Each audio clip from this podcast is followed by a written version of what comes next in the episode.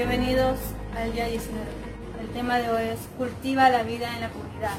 Primera de Juan 3:16 dice, en esto conocemos el amor, en que Jesucristo entregó su vida por nosotros y nosotros debemos entregar nuestra vida por nuestros hermanos.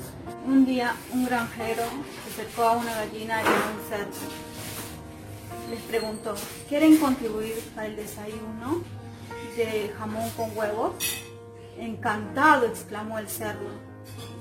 Pero al notar, se dio cuenta que la gallina solo le bastaba con poner algunos huevos, mientras que él debía de morir. Así como en la historia narrada, en cualquier relación o proyecto hay quienes se involucran y quienes se comprometen. Precisamente en la vida en la comunidad requiere compromiso y solo el Espíritu Santo puede crear la comunión verdadera entre los creyentes. Pero esto se cultiva con las decisiones personales que hagamos y con las decisiones que asumamos. Cultiva la vida en la comunidad requiere sinceridad.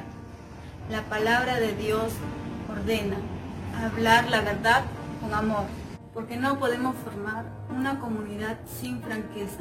El rey Salomón dijo, una respuesta sincera es de una verdadera amistad. Activar la vida en la comunidad también requiere humildad. Puedes desarrollar la humildad reconociendo tus debilidades, siendo tolerable con las debilidades de otros, estando dispuestos a ser corregidos y reconociendo lo que hacen los demás. Asimismo, cultivar la vida en la comunidad requiere amabilidad. La amabilidad y cortesía consiste en respetar la diferencia de los demás, tener consideración por los sentimientos de otras personas y ser tolerantes con los que nos molestan. Además, cultiva la vida en la comunidad requiere confidencialidad. Nosotros no andamos con chismes, porque los chismes traen sufrimiento, divisiones y destruyen a la comunión. La confidencialidad no implica permanecer en silencio si nuestra hermana o hermano pecó. Lo que se expresa en un grupo no sale de él. Grupo tratará internamente y no saldrá a contar chismes. Finalmente cultiva la vida en la comunidad requiere contacto frecuente. Debemos de invertir tiempo, hacer cosas juntas, reírse en grupo con cierta frecuencia.